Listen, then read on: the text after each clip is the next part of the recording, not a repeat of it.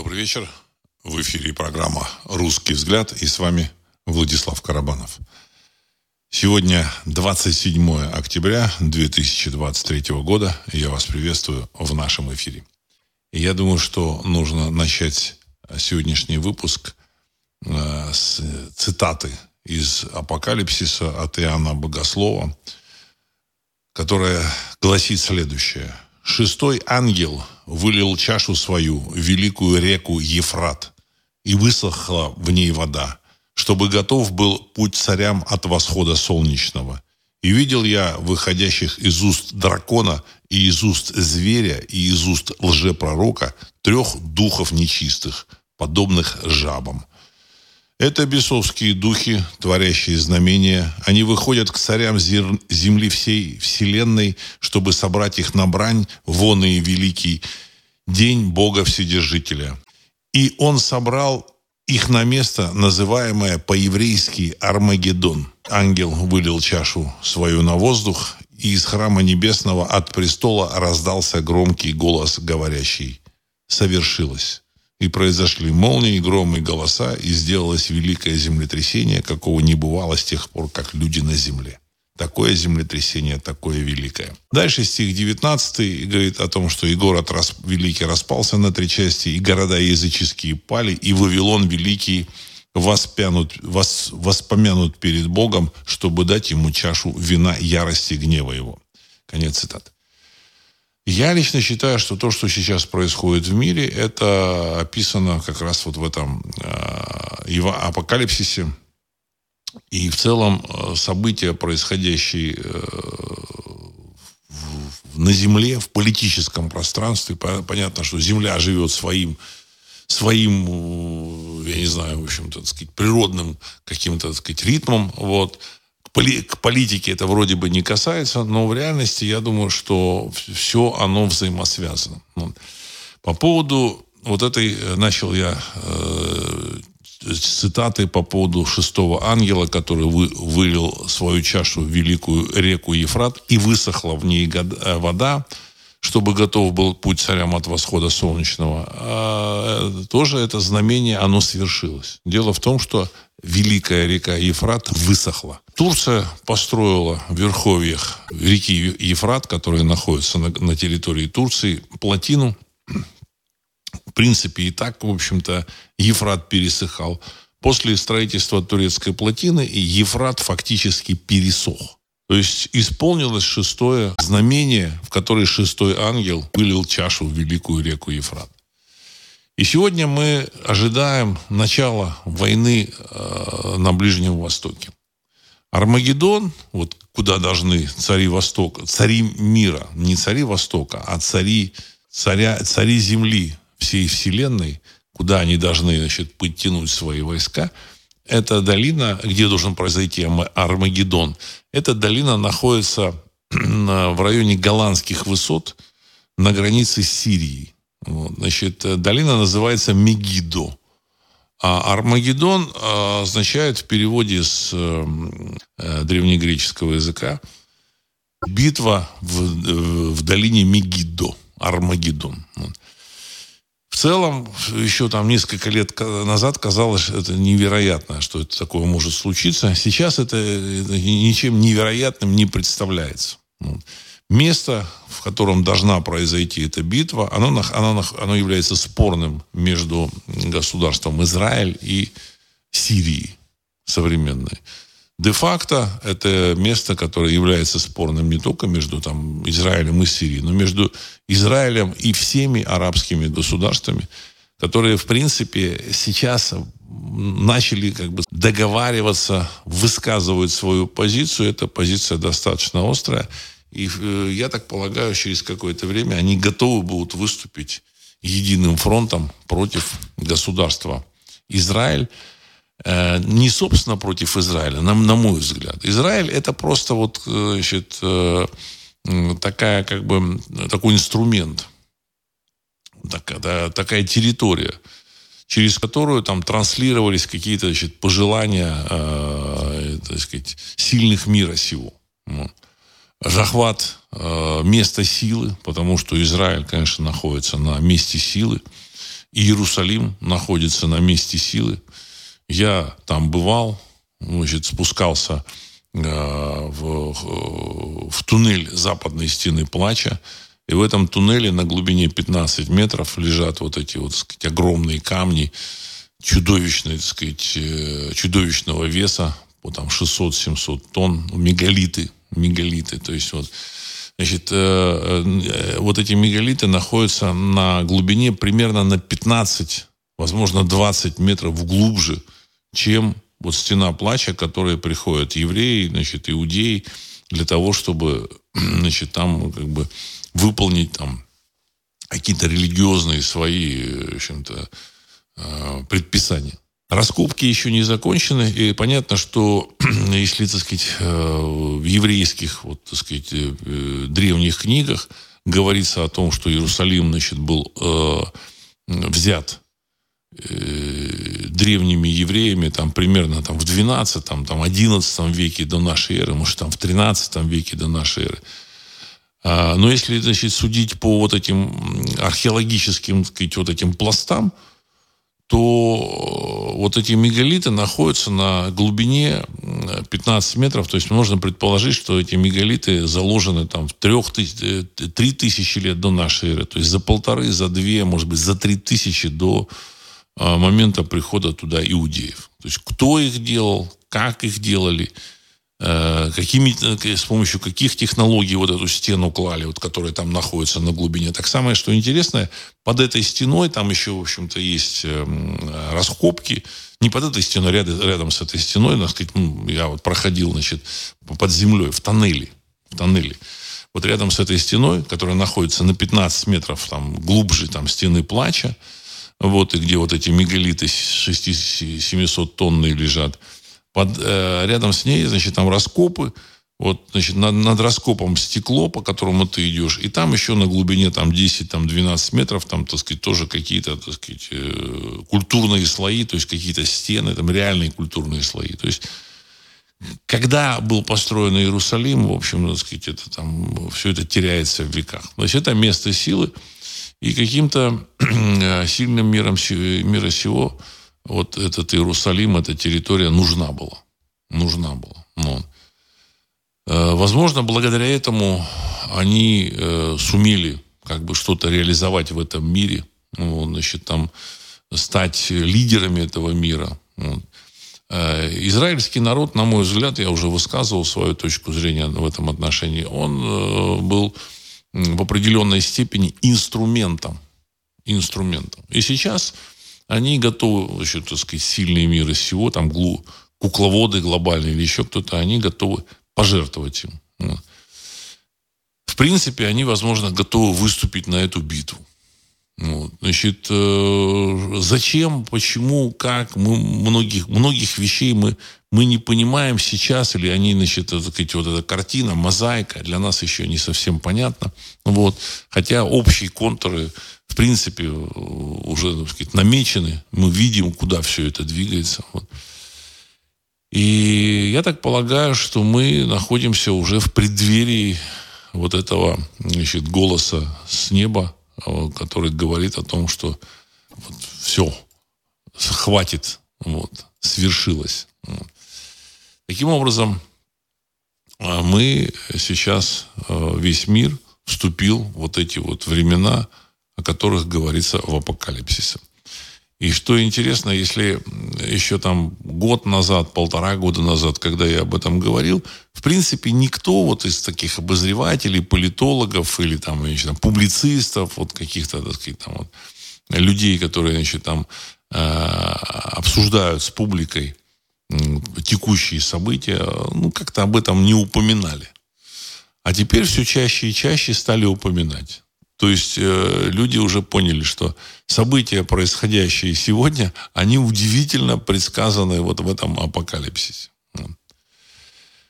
Э, только что, ну, буквально за час до начала эфира руководство сказать, израильской армии, вот, оно, в общем-то, заявило о том, что начинает операцию в секторе Газа.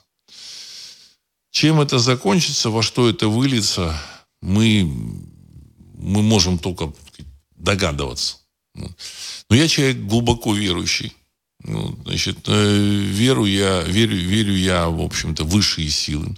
А наличие апокалипсиса в христианской вот этой Библии, оно не является, так сказать, продуктом христианского, так сказать, там, теологического, так сказать, христианской теологической мысли. Это а, продукт, в общем, какого-то прозрения, какого-то прорицания, которое было дано там около двух тысяч лет назад, и какие-то христианские вот эти вот э, э, компиляторы, вот, которые составляли Евангелие, составляли вот, вот там различные послания, вот, они, им так это все понравилось, что они решили включить вот в, в, в, это, в это Евангелие. На мой взгляд так. На мой взгляд так. Вот. И таким образом оно дошло. Давайте я сейчас зачитаю ваши вопросы, потому что э, события, происходящие в России и в мире, они настолько уже многообразны, многогранны. Они, конечно, складываются в общую такую, в общем-то, мозаику, но эта мозаика, она не одномерна она не плоская, она, она трехмерна. Потому что мы вот, вот в, в это время входим, когда сказать, события э, из разных так сказать, плоскостей формируют вот эту так сказать, реальность. Вот, и формируют будущее, к которому мы идем.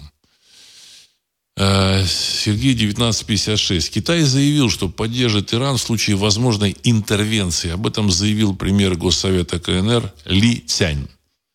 Вот как интересно, так сказать. Я, к сожалению, пока не встречал вот это, этого заявления, может, упустил. Может быть, у нас, так сказать, средства массовой информации, так сказать, не, не, не транслируют такие важные вещи. Но это говорит о том, что, э, в принципе, Китай заявил о том, что он выступит на стороне Ирана.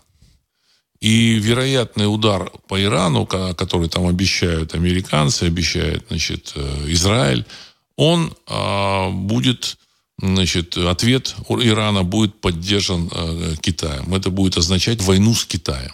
То есть в целом, в общем-то, я так полагаю, что задача а, китайцев продемонстрировать свою позицию.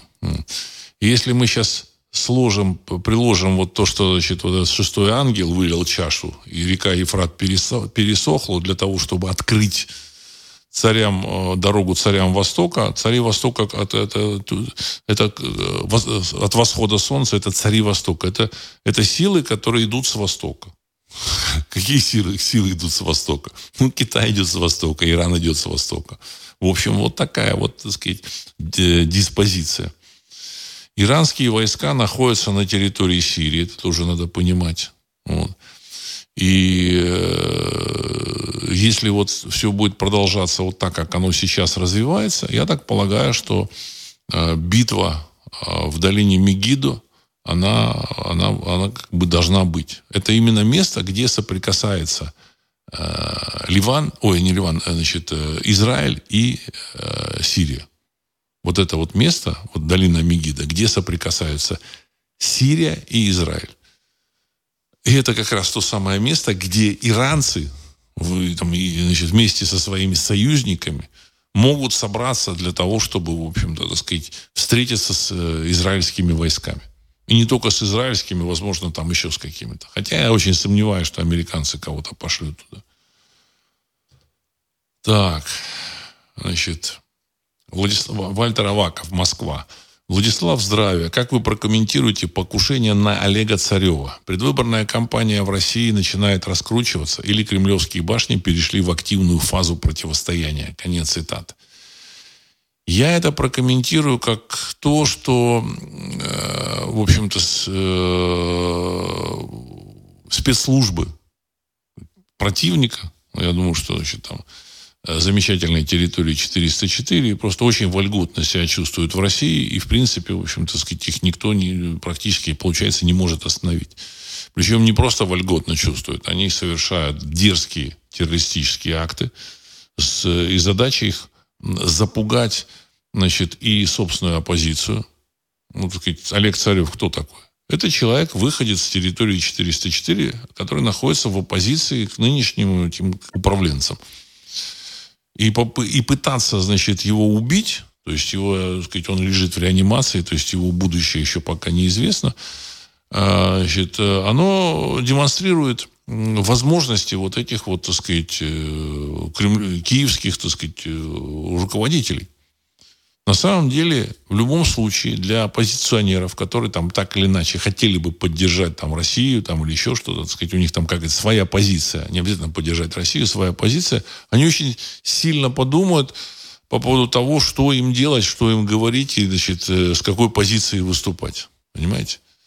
То есть в данном случае налицо прокол российских спецслужб, которые ведут спецоперацию значит, на территории 404 и в то же время не могут защитить а, а, людей а, на своей собственной территории. Людей, которые, так сказать, в оппозиции находятся, так сказать, их противником.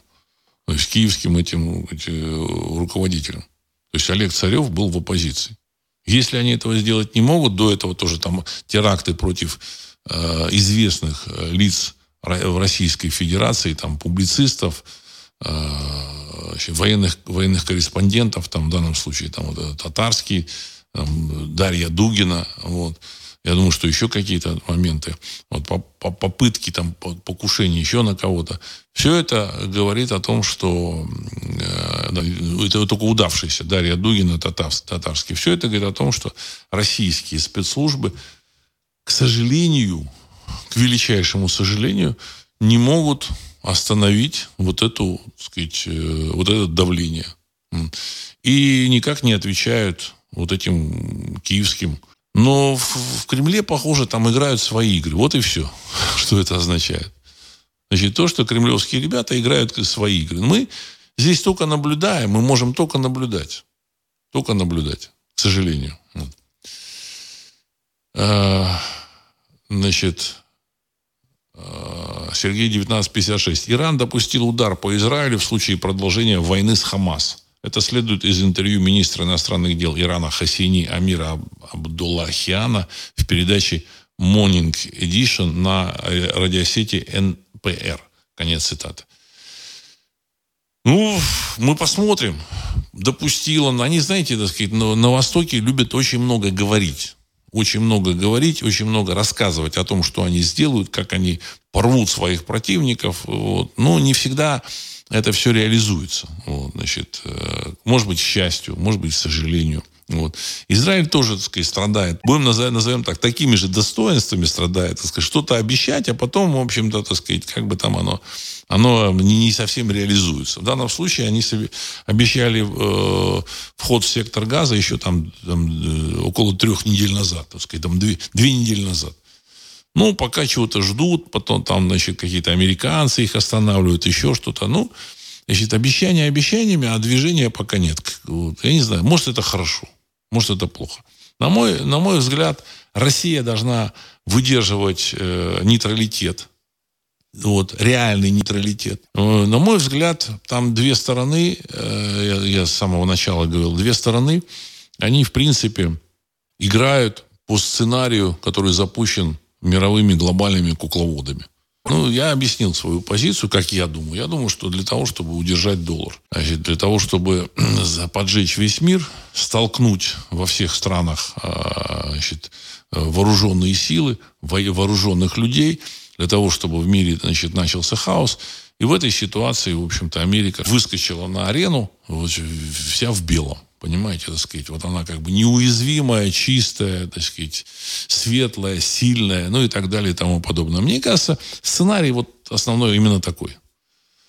Европа сейчас тоже там ее там э, колбасит эту Европу, там какие-то там пропалестинские люди, там какие-то, так сказать, произраильские там, значит, руководители, там, э, руководство там Европы, оно, оно как бы произраильское, как бы. Потому что у европейских руководителей у меня вот абсолютно никаких сомнений нет. Никаких, никакой идеологии, никакой жизненной позиции не существует от слова совсем. Они действуют в зависимости от э, сиюминутных значит, там, потребностей, указаний начальства и в, в угоду там, я не знаю, каким-то там каким-то там, своим там местным там силам в том числе. Вот. А всем дирижируют, я думаю, что глобальные кукловоды. Вот и все. Вот, значит, в результате та же самая Европа ходит ходуном, по всей видимости, Европа останется без нефти. А, значит, дело в том, что арабские страны уже начали намекать, что пора бы, пора бы, так сказать, прекратить поставку нефти в Европу. А, поставка, а, прекращение поставок нефти или даже сокращение поставок нефти в Европу будет означать коллапс европейской промышленности, а нашим замечательным, так сказать, американским так сказать, друзьям или партнерам от этого будет очень-очень хорошо. Знаете, так сказать, эм, я говорил о том, что значит, деньги это такая деньги, бизнес, это очень такая сложная, э, такая, сложный комплекс решения задач. Допустим, так сказать, если какая-то страна, какая-то фирма хочет что-то там заказать, она думает, ну зачем я буду заказывать там той же самой Европе, потому что, ну, хрен его знает, что там в этой Франции будет или в этой Германии, что это, что будет. Вот. Давай-ка я лучше закажу в Америке. Тем более там предприятия не работают, еще что-то, еще что-то, так сказать. Вот нестабильность. Вот. вот такая моя позиция. Э, она, она как бы, такое мое понимание, оно как бы не меняется. Вот. Василий Христофоров. Официальные лица Саудовской Аравии предупредили США, что наземное вторжение Израиля в сектор Газа может иметь катастрофические последствия для Ближнего Востока. Нью-Йорк Таймс. Ну, я думаю, что они, э, последствия будут не только для Ближнего Востока, а в первую очередь для Европы. На мой взгляд, американцам это, это и нужно. Целью является не столько Ближний Восток, ну, Ближний Восток тоже. Ближний Восток тоже. Целью является еще Европа. А прекращение поставок энергоносителей в Европу будет означать коллапс европейской промышленности. Понятно, что там, в общем-то, сельское, хозяйство в Европе будет работать, там урожаи какие-то будут собирать, что-то будет там крутиться, вертеться. Но, в принципе, этот удар Европа а, переживет с очень большими потерями. Имиджевыми потерями и потерями, так сказать, э, в, своей, в своем будущем развитии.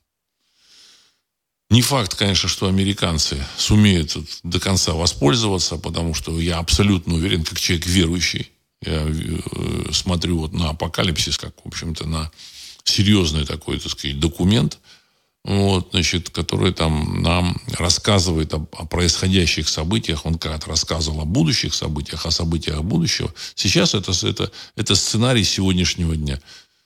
Я к этому документу отношусь очень серьезно. У меня есть ощущение, что я много раз приводил примеры там различных э, предсказаний различных вот так сказать ясновидящих прорицателей каких-то так сказать там э, астрологов вот. Это непростая задача конечно так сказать вы, выявить людей вычленить людей которые значит, могут реально видеть будущее. Вот та же самая Ванга она видела будущее реально ее, кстати, так сказать, больше всего дискредитируют, если вы почитаете материалы про Вангу э, в Википедии. Вот. И вы убедитесь, что ее, так сказать, очень сильно не любит эта Википедия, там, так сказать, на русском языке. Сначала про нее рассказ, а потом рассказ о том, как ее разоблачали различные академики советские. Советские. Говорили, что там она получала информацию, вот она встречалась с людьми и людям рассказывала об, об, о их делах, заботах, о их будущем, вот, о будущем их семьи. Что якобы эта Ванга видела, так сказать, не, не, не то, что, так сказать, вот реально какое-то будущее вот этих людей, а ей приносил, приносили информацию таксисты, работники там э, гостиницы, значит, ну и так там спецслужбы. И она, встречаясь с человеком, этому ему, в общем-то, пользуясь вот этой информацией, значит, вот ему что-то говорила о его жизни. Потому что она знала все это. Чушь совершеннейшая. Причем эту чушь говорит а, президент Академии советских наук ну не советских, а Академии наук Советского Союза. Я не совсем правильно выразился. Значит, в общем-то, это, э, на мой взгляд, это приговор вот этой Академии Советской и вообще, так сказать, э, науки советской. То есть люди-то верят, что это наука тут какая-то такая, много чего знает. А я много раз убеждался, что наука это, э, это как бы некая такая некое сообщество, это ученые, которые занимаются, так сказать, исключительно продвижением друг друга, вот, и, значит, хм, парят мозги, там сказать, начальству политическому. Так же, как вот эти всякие конструкторы, ну, вот, так сказать, в том числе и оружие. Кто-то делает хорошее, нужное оружие, а кто-то, а кому-то нужно сохранить свой завод по производству там, самолетов, э, вот этих военных самолетов, получить заказы на новые самолеты, значит, э, значит, соответственно, отпилить какие-то деньги из этого заказа. И поэтому они впаривали там про эти Су-57, про, танк «Армата». Сколько на этот танк «Армата» было потрачено, одному богу известно. Вот, так сказать, там танк «Армата» вот сейчас понятно стало, что он совершенно не нужен. Его один раз показали, вот, сказать, на этих на этой, так сказать, на линии фронта СВО. Ну, в целом, а, очевидно, что это в общем, совершенно ненужная вот в, этой, в, в этих военных действиях игрушка. Ну, с развитием средств ПВО, которые могут сбить самолет за 200, за 300 километров, как сейчас делает Российская Федерация, все эти Су-57, самолеты пятого поколения не нужны нахрен. Понимаете? Нахрен не нужны. Вот. Сейчас нужны более простые, понятные там штучки, там беспилотники. Чем меньше, тем лучше. И достаточно, чтобы этот беспилотник нес там, не знаю, там 10 килограмм, 5 килограмм или килограмм. Ну, и так далее и тому подобное. В науке то же самое. В науке то же самое. Появляется какое-то сообщество людей – значит, э, к мнению которого прислушивается политическое руководство, это сообщество начинает грузить свое политическое начальство, так сказать, всякой хренью. В конечном счете они рассказывают о том, что они сейчас, так сказать, освоят э, различные технологии. Никаких технологий они, в общем-то, сказать, не осваивают, не, не, не открывают. А если что-то открывают, э, очень часто сбегают на Запад. Конечно, слава богу, в России есть патриоты и от э, военно-промышленного комплекса, и от науки, которые создали и ракетное оружие, и радиоэлектронное оружие, значит, еще какие-то, так сказать, виды вооружений создают. Вот. Но э, факт остается фактом. Фактом процентов 70 это, в общем, шлак. Но это так, к слову.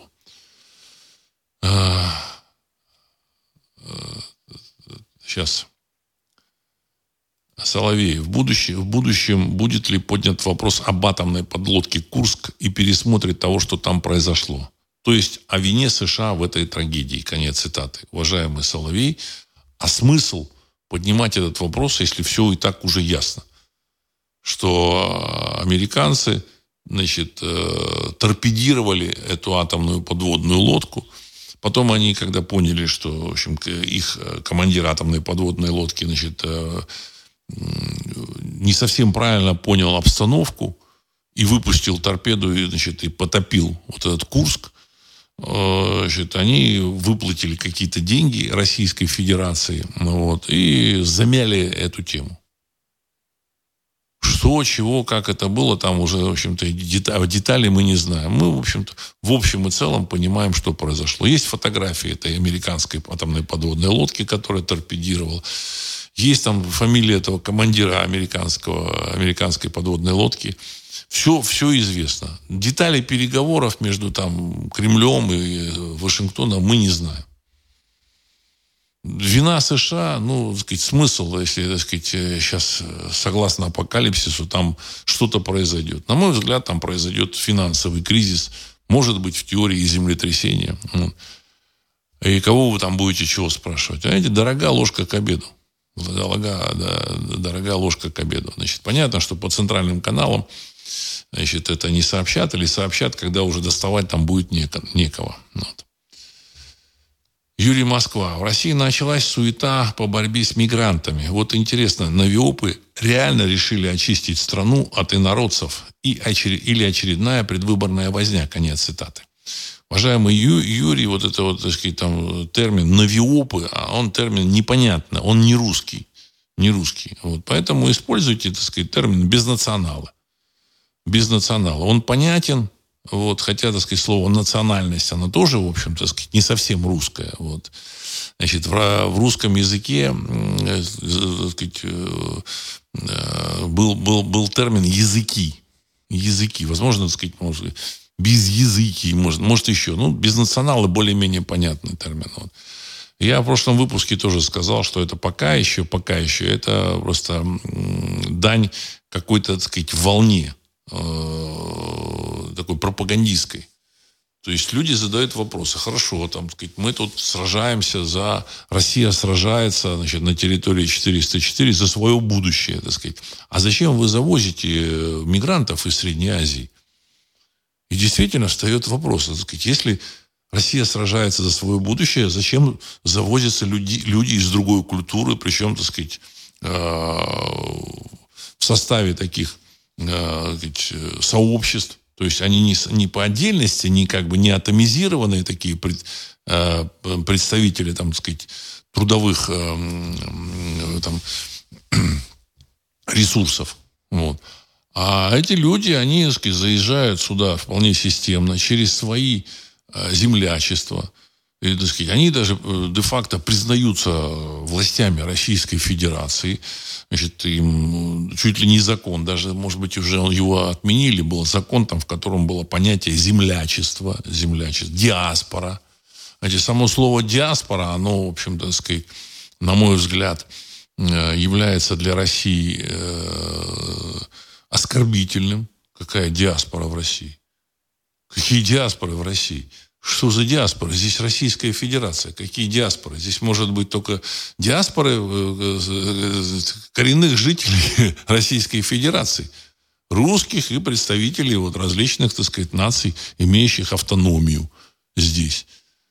И сказать, их территорию. А какие тут могут быть диаспоры? Понимаете? Вот. Еще и плюс еще они, облад... они де-факто, не, не, не де юры, там договоров таких нет, но де-факто обладают экстерриториальностью. То есть, в общем-то, так сказать, правоохранительные органы особо их не трогают. Там, ну, какую-то мелочь они могут трогать, а руко... руководство они не трогают, там даже о чем-то договариваются. Ну, вот. То есть э, ситуация очень, э, очень такая двусмысленная. И в этой, э, так сказать, э, вот, вот в этом разрезе российская власть, она поняла, что нужно что-то делать в отношении вот этих мигрантов. Нужно как-то продемонстрировать, что оказывается, так сказать, что российская власть, в общем вертикаль власти, она защищает э, население России. Э, автохтонное. Понимаете? Не просто население, а автохтонное. Вот. Ну, в целом, в общем-то, это все чисто пропаганда, на мой взгляд. На мой взгляд, чистая пропаганда. Потому что мы смотрим телевидение, значит, вот выступает хороший, на мой взгляд, очень, очень хороший пропагандист э, Соловьев. Многие вещи он говорит совершенно, так сказать, правильно все. Но как только э, речь заходит как раз о диаспорах, обо всех этих вещах, он тут же начинает там биться в истерике и говорит, что все русские, так сказать, и вот я просто слышал, он сказал, и калмы, и калмыки, и якуты, и буряты, это все русские. То есть он, с одной стороны, отказывает им в, своем э, национальном, э, в своей национальной принадлежности, вот, и в то же время он, в общем-то, сказать, отказывает в национальной идентичности русскому народу. Потому что, так сказать, если Э, калмык или там замечательный бурят или якут является, так сказать, русским, ну тогда, в общем-то, сказать, непонятно, а кто является, в общем, русским, понимаете? Есть термин такой, гражданин России, россияне. Но здесь вот, когда россияне, они используют в других, в другом, в других, значит, моментах. Вот. А когда им там нужно, значит, э, описать как э, некую, так сказать, искусственную нацию, они говорят, что все мы россияне. Ну, может быть, все мы россияне, и больше тут никого, так сказать, никаких нет. А когда нужно, в общем-то, так сказать, вычеркнуть русский народ из э, списка э, существующих народов, ну, существующих народов, так сказать, тогда они приписывают к русским, ну, так сказать, вот, представителей, так сказать, замечательных э, наций, обладающих самосознанием. При том, что я еще раз подчеркну, это очень важно. И калмык, и бурят, и якут может стать русским, то есть породнившись с кем-то из русских. Он может э, жить в России и осознавать себя русским, так сказать, через какое-то время, там, во втором-третьем поколении. Ну, есть такой термин «обрусить». Тоже может быть, так сказать, вот. Так же, как русский человек, который переехал там в какую-нибудь Бразилию, тоже в третьем поколении может стать там, я не знаю, там, так сказать, э, индейцем каким-то, так сказать, если там живет среди индейцев. То есть этот процесс, он всегда был, есть и будет. Этот процесс всегда был, есть и будет. Но это не отменяет все, что я сказал. Это не отменяет существование замечательных, так сказать, вот этих там якутов, там калмыков, бурят, и не отменяется существование русского народа. Ну, ну это так, к слову тоже пришлось сказать, объяснить. А, Соловей. В старину важна была принадлежность к роду, и тех, кого выгнали из рода, называли безродные или изверги.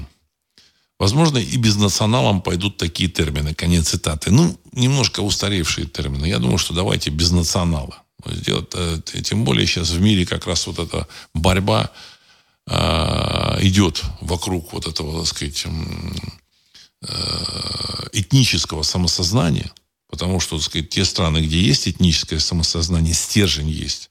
Причем, так сказать, э, пытались вот в свое время вот эти борцы э, с этническим самосознанием его э, извести каким образом? они начинали, как бы, так сказать, подкармливать людей, которые там требуют там, да, этнический русский может быть только тот, кто там до седьмого колена там русский.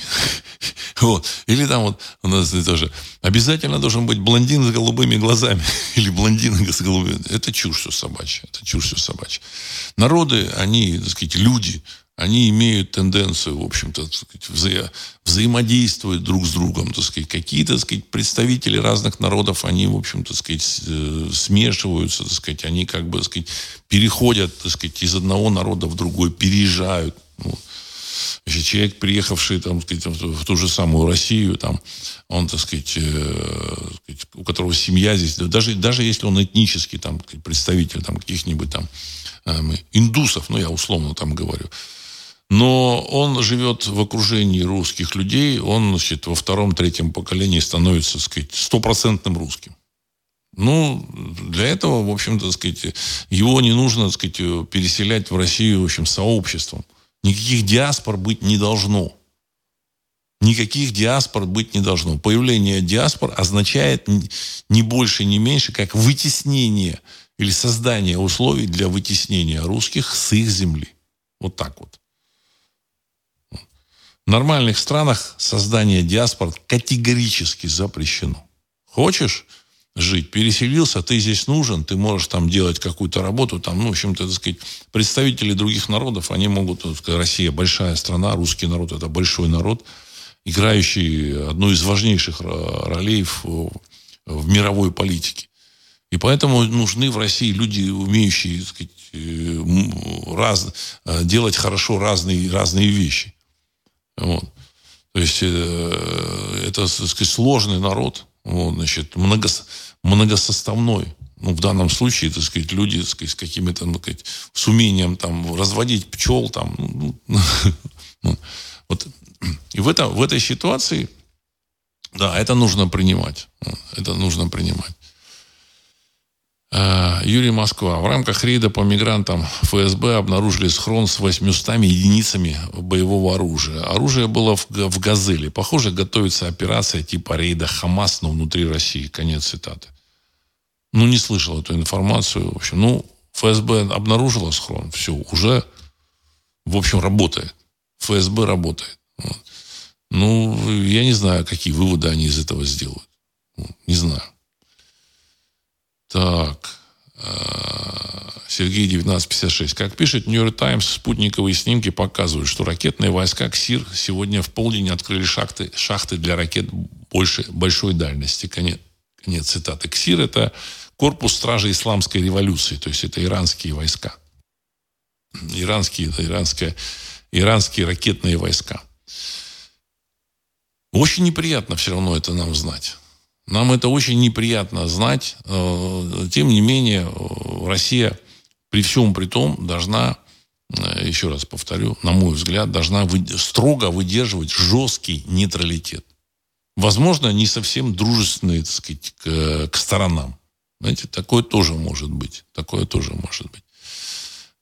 Не дай бог, российской армии придется, так сказать, воевать против израильской армии К сожалению, в общем-то, факты присутствия израильских инструкторов на территории 404, они уже были, то есть де-факто уже как бы столкновение уже, так сказать, в теории да, было уже.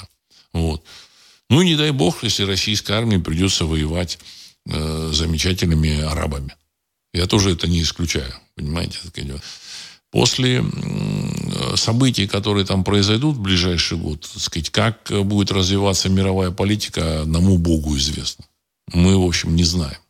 Не знаю. Может быть, все будет замечательно, все будет хорошо, и в мире наступит тысячелетний э, мир из, из золотой века, о котором я много раз говорил. Но, может быть, до этого золотого века не так, не так близко. То есть я сказал, через год. Может быть, так сказать, до Золотого века еще придется, так сказать, там, где-то там поразбираться. Я абсолютно уверен, что русская и российская армия, так сказать, вот, это одна из э, мощнейших армий на, на планете. Вот.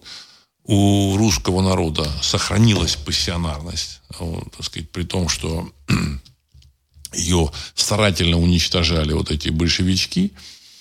А, значит, в 30-е годы они там прекратили значит, эту пассионарность уничтожать. Они поняли, что придется воевать с, Германией. Но после войны они, в общем-то, с этой пассионарностью работали очень так достаточно жестко. Тем не менее, в 2022-2023 году, в, 14, в 2014 году выяснилось, что у русских эта пассионарность еще есть. С другой стороны, выяснилось, что товарищам, которые значит, находятся в Кремле, эта пассионарность тоже, в общем-то, сказать, нужна. И они прекратили ее, эту пассионарность, э, э, вытравливать. Вот, значит, ну, рудименты вот этих, так сказать, э, советской, вот, так сказать, новороссийской, ну, ну, не новороссийской, а, так сказать, послесоветской вот этой россиянской, так сказать, идеологии, они сохранились, вот, и попытки, значит, там, вот, значит, запретить русским осознавать себя, так сказать, э, народом, осознавать свои права, требовать свои права, они продолжаются и до сих пор. Это, в общем-то, очевидно, понятно. Вот. Но я думаю, что чем дальше, тем этих требований э, со стороны вот, сказать, руководящих кругов будет меньше и меньше. Ну, мне так кажется. Так. Серж 54. Владислав, разве не кремлевские устанавливают политику замещения русских мигрантами из Средней Азии? Разве не Соловьев по ТВ подменяет идентичность русский как нация идентичностью русские как суперэтнос по Гумилеву? Конец цитаты. Ну, русские являются действительно суперэтносом по Гумилеву. Я, в общем-то, знал учеников Гумилева. Я жил в Петербурге, так сказать, причем очень близко знал не каких-то просто учеников, а людей, которые вот прямо вот секретаря Э, Гумилева я знал, так сказать, общался, так сказать, ну, с ней, так сказать, много раз она там рассказывала какие-то детали э, взглядов э, Льва Николаевича, вот, значит, причем такие детали, которые там в книге его и не, не попали. Я сейчас не буду их озвучивать сказать, по целому ряду причин. Русские действительно суперэтнос, потому что, в общем-то, это большой народ, Э, у которого есть некие, так сказать, э, под, подэтносы. Вот, значит, потому что есть там, допустим, русские э, казаки. Причем казаки разные, терские казаки. Это казаки, которые, так сказать, испокон веку жили на Кавказе. Они, в общем-то, так сказать, имеют определенные элементы культуры, сказать, которые они так сказать, взяли у кавказских народов. Вот. Есть э, кубанские казаки, потомки, это потомки запорожского войска. У них тоже, в общем, так сказать, свой этот э, подэтнос вот, есть. Есть э, сибиряки, которые, так сказать, там переселились в свое время, значит, пошли, ушли на, на, на, на восток. Там у них не было, так сказать, с собой женщин они не брали. Они женились на местных вот выходцах из этих вот э, местных народов. народов. В общем-то, поэтому это тоже там под этнос, так сказать. Исторически так сложилось. Исторически. Поэтому суперэтнос. Но в этот суперэтнос э, не включены, так сказать, нельзя включать там значит, замечательных бурятов, это, так сказать, это народ монгольской группы или там якутов, которые являются народом тюркской группы. То есть, вот, сказать, там, немножко там они разные. Вот. Нельзя включать калмыков, который тоже является самодостаточным народом со своим самосознанием ну, и так далее и тому подобное. Ну, а люди, которые борются с русским народом и с другими народами попутно, но у них главный враг это русский народ. Поэтому они, в общем, так сказать, пытаются э, зачистить русское самосознание, значит, отменить его. Отменить. Потому что русский человек из, э, я не знаю, с Кубани и русский человек из Дальнего Востока – даже если там у него там в предках э, какие-то, вот, сказать, потомки там э, есть там гены сибирских народов, это в любом случае это русские люди, они друг друга узнают. Понимаете? Они друг друга узнают. Они, в общем-то, пользуются и, какими-то базовыми вещами э, культурными, культурными кодами, которые позволяют им, в общем-то, сказать, осознавать свое единство. Ну, вот эти ребята, которые там пытаются уничтожить русский народ, они с этим, э, в общем-то, активно борются. Вот. вот те вещи, которые я сейчас говорю, э, их, понятно, не услышать там в студии там Соловьева, не, понятно, не услышать там, вот сказать, этот, есть еще там э, большая игра, кажется, есть на Первом канале. Вот. А, наверху, так сказать, знаете, Россия большая страна, Америка тоже большая страна, там тоже, в общем-то, их нельзя всех мазать одним миром. Ни в коем случае. Там есть э, серьезные группы, экономико-политические группы, культурные группы, у которых, так сказать, понимание Америки как некой страны, так сказать, которая не должна вмешиваться там, в дела другого, других стран мира, заниматься чисто американскими так сказать, проблемами. Такой изоляционистский подход. Там есть группы, которые там прибыли в ту же самую Америку э, из, из, из каких-то своих там стран, и они до сих пор значит, пытаются транслировать какие-то сообщества, общины, транслировать там проблемы этих стран, так сказать, на американскую внутреннюю политику.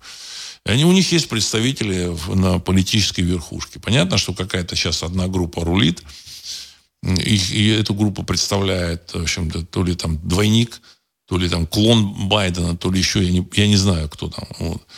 Э, понятно, что э, значит, э, они, как бы сказать, они являются, конечно, декорацией.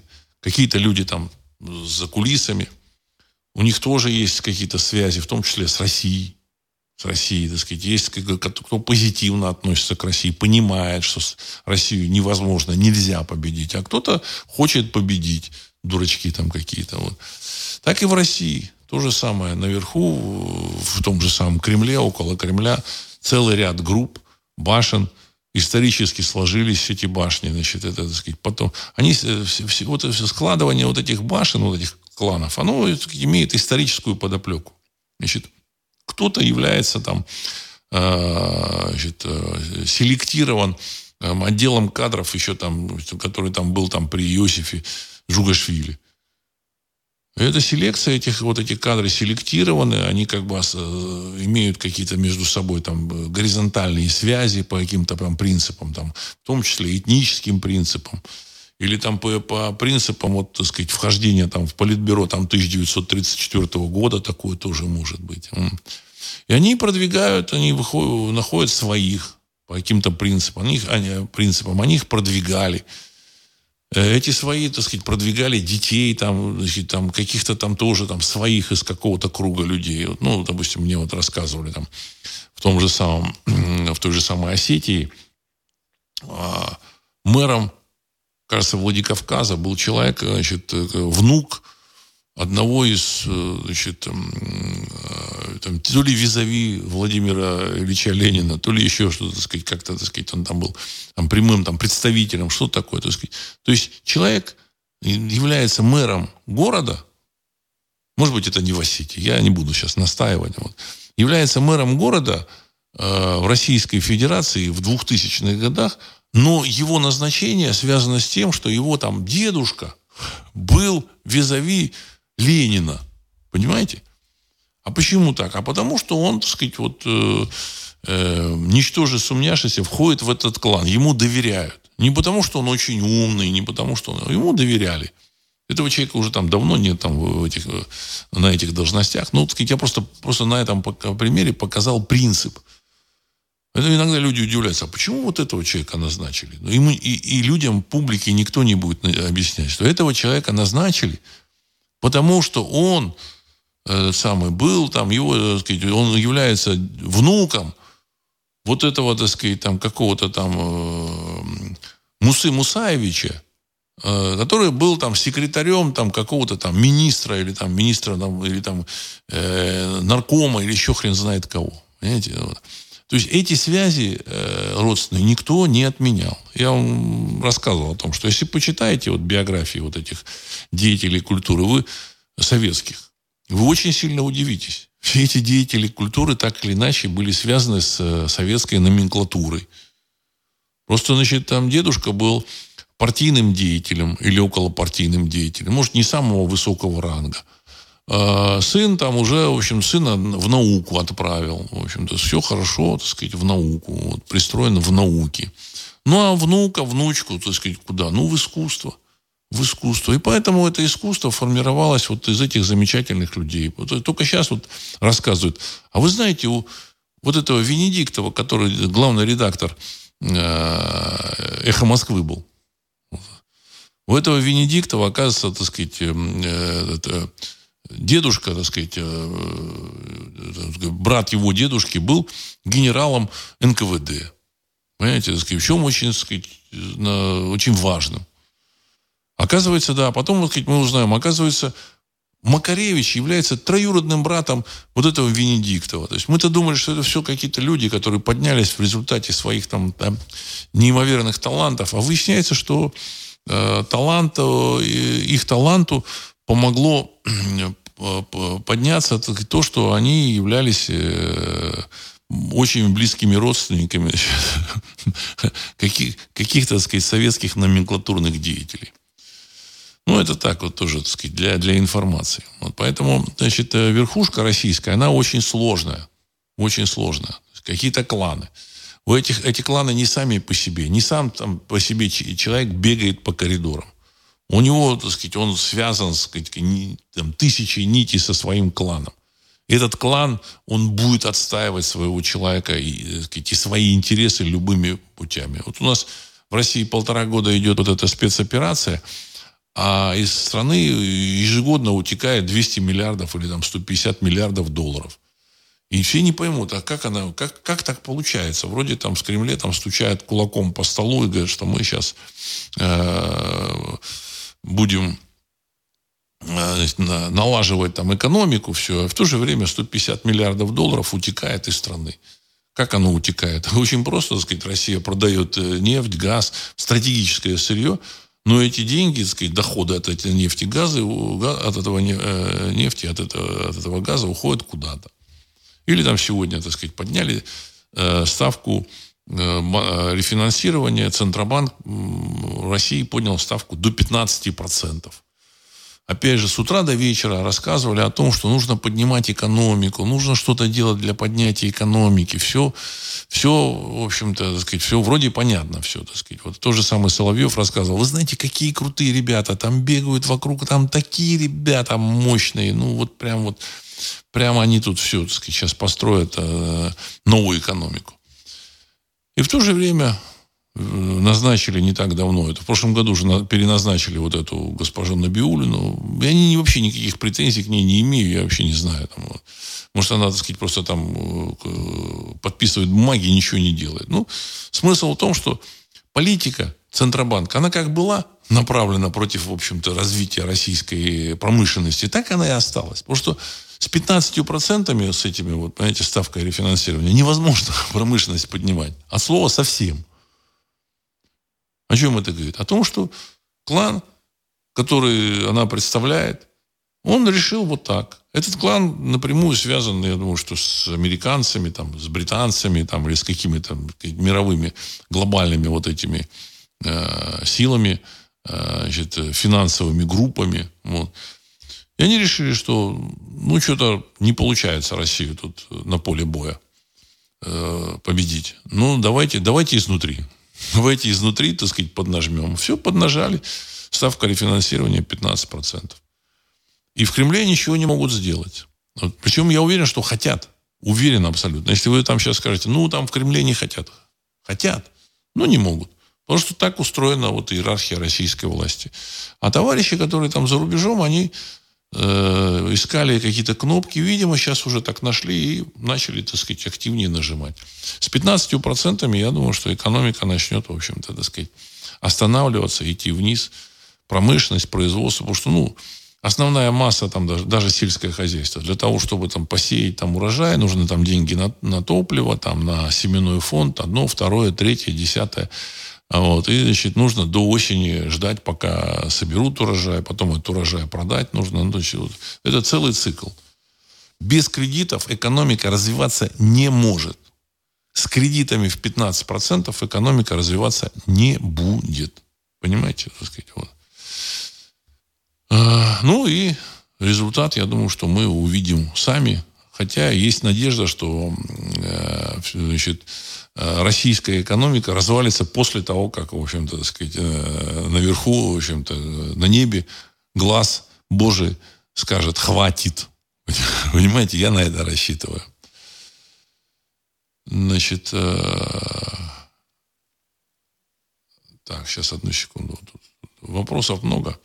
Саныч, здравствуйте. Как вы относитесь к и А. Ильину. Конец цитаты. Уважаемый Санич, очень хорошо отношусь. Многие вещи, которые произошли в постсоветской России, э, он предвидел. Я читал его книги. Не все так вот внимательно, вот знаете, так сказать, там, вчитываясь в каждую строчку. Ну, так сказать, я там э, прочитал, так сказать, несколько его там книг, его работы. И он э, тогда еще меня удивило. Он говорил о том, что когда советская власть рухнет, вы думаете, что там, значит, э, какие-то другие люди, так сказать, а, придут во власть? Нет, придут те же самые. Новую власть, новая власть будет составать, состоять из тех же самых советских вот этих людей, так сказать. Все, в общем-то, он это предвидел. Поэтому вот, вот эти вещи он, в общем, понимал. По поводу национального э, элемента, он тоже многие вещи понимал. Но вот писал он это в 1947 году. В Кремле что-то вспоминают иногда, это Иван, иногда Ивана Ильина. Но э, от многих его заветов уклоняются. Потому что, так сказать, надо помнить, что Иван Ильин был национально ориентированный русский философ. Но национальная ориентация, она, к сожалению, в Кремле, в общем, так сказать, там не пользуется большой популярностью. Ну, при том, что они говорят, да, да, да, тут мы сражаемся за, за Россию, за еще за что-то. Ну, то же время завозят мигрантов. В то же время завозят мигрантов. Продолжается, так сказать, на телевидении, на средствах массовой информации, в культуре.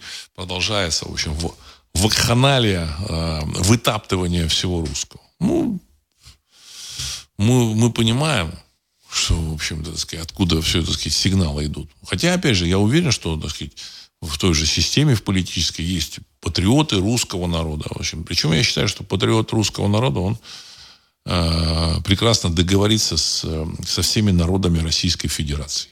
Вот. Это, проблем нет. С этим проблем нет. Понимаете, так сказать, вот.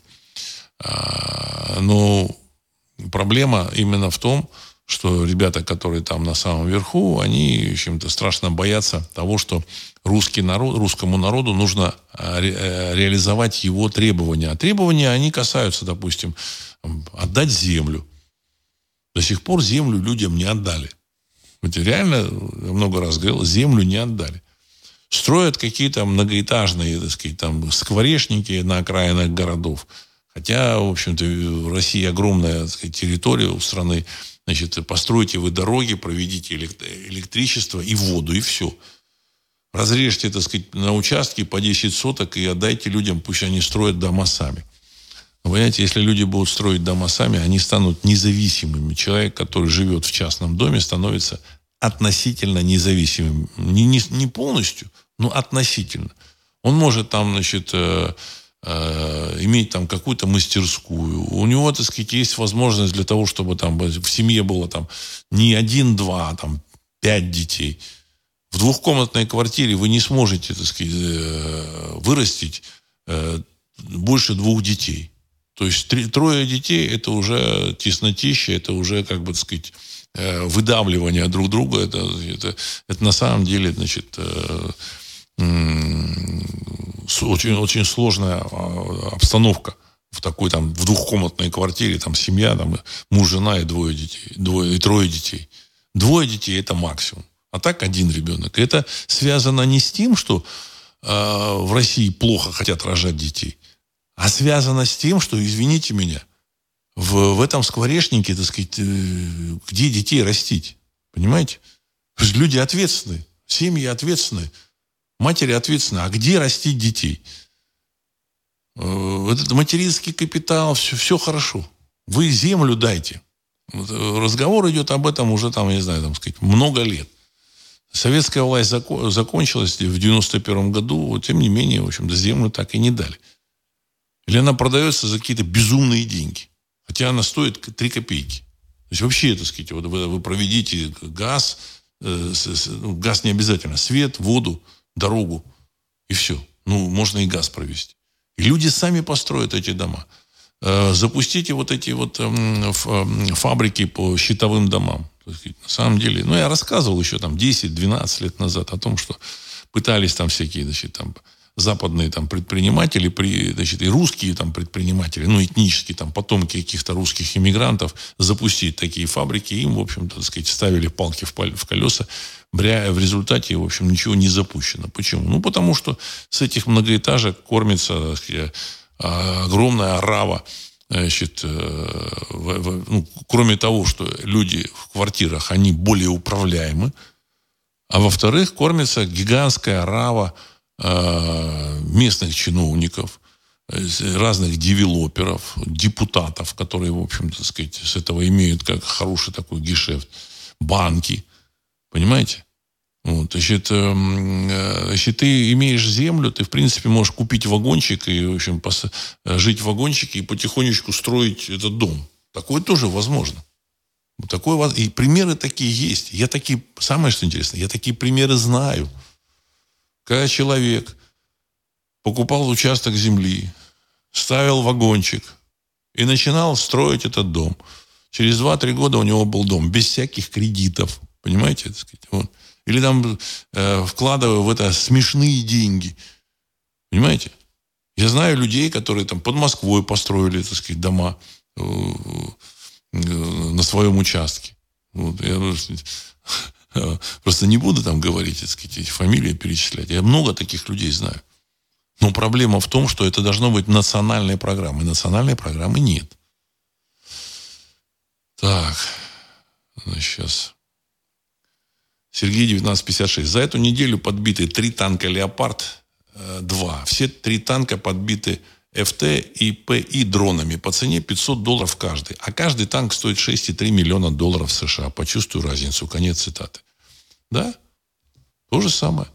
Зачем танки, когда их можно уничтожить, этот танк 500-долларовым э, дроном – Значит, FT э, и PI, это, это дроны, э, которые управляются, так сказать, ты одеваешь очки, и ты видишь, в общем-то, что там видит камера из этого дрона. Понятно, что для того, чтобы уничтожить этот танк, нужно там извести, там, может быть, два десятка дронов, может быть, 10 этих, 100 э, дронов даже по 500 долларов. Ну, даже эти 100 дронов по 500 долларов, это 50 тысяч долларов. Но это, в общем, всяко дешевле, чем 6,3 миллиона долларов. Но есть люди, которые зарабатывают на этих танках. На Западе тоже зарабатывают. Вот построили вот этот F, F-35 самолет, значит, сказать, там, су, мега-супер-пупер какой-то самолет. Он в современной войне он абсолютно не нужен. Абсолютно. Я вот уверен, когда появится F-16 э, на, терри, на территории 404, вот эти американские, я думаю, что они будут сбиты в течение там э, недели. Если они появятся так сказать, в радиусе 300 километров от линии фронта, они будут сбиты. Так, вопросов очень много. Спасибо. А, информации действительно, так сказать, тоже очень много. Вот. Саныч, а если вы говорите, что сейчас будет апокалипсис по Библии, почему вы так до сих пор считаете, что Библия написана не Господом Богом, а политтехнологами Рима? Конец цитаты. Ну, потому что, так сказать, вот все это, вся эта христианская, в общем, теология, она написана политтехнологами Рима, но они использовали, не сами выдумывали, из пальца высасывали. Они брали притчи, которые, которые были в ходу у проповедников, которых бродили по этой, так сказать, по древней Иудее. А там, в общем, так сказать, древняя Иудея была пропитана этими проповедниками. Они брали э, из источников, в общем-то, сказать, древнего, ну, вот тогда, тогда римского Востока или Римской империи какие-то, так сказать, там притчи, там образы, так сказать, вот. Ну, даже, так сказать, образы там они не создавали сами, они уже, в общем-то, пользовались тем, что было создано. Вот. А, тоже, тоже апокалипсис был взят, скорее всего, у какого-то, так сказать, провидца э, иудейского, потому что он использует эти образы, так сказать, эм, иудейские, вот, и включили его вот э, в Евангелие. То есть это никак, никак не, не меняет тот факт, что это создали, собрали все это римские политтехнологи. Значит, э, Господь Бог, во-первых, книги тоже не пишет. не пишет. Вот, сказать, вот. Это тоже, так сказать, нужно понимать. Пишут люди, которые слышат вот этот глаз. Вот им открывается что-то, они слышат сказать, и записывают. Также там вот в этом апокалипсисе сказано. Мне вот, так сказать, пришел, значит, этот самый, в самом начале ангел и сказал, пиши. Вот то, что, так сказать, или там, что, то, что ты увидишь в книге. Там какая-то книга там. Я там деталей не помню. Вот. Но, тем не менее, вот это было так. Пиши. Вот. Э, то же самое Магомед, он тоже, так сказать, писал, вот ему открывалось что-то, и он писал. Значит, и он там говорил. Вот, записывал не он, а записывала его жена Аиша. Аиша. Вот. Значит, сам Магомед был косноязычен, вот, но когда на него снисходило вот это откровение, значит, э, он говорил то, что, в общем-то, сказать, ему там вкладывал в уста ангел. Есть еще там другие там, моменты, когда там кто-то читал написанное на небесах, и, значит, и читал, и видел это, и, значит, транслировал людям. Значит, это никак не исключает то, что, значит, э, то, что римские политехнологи все это собрали и выдали людям.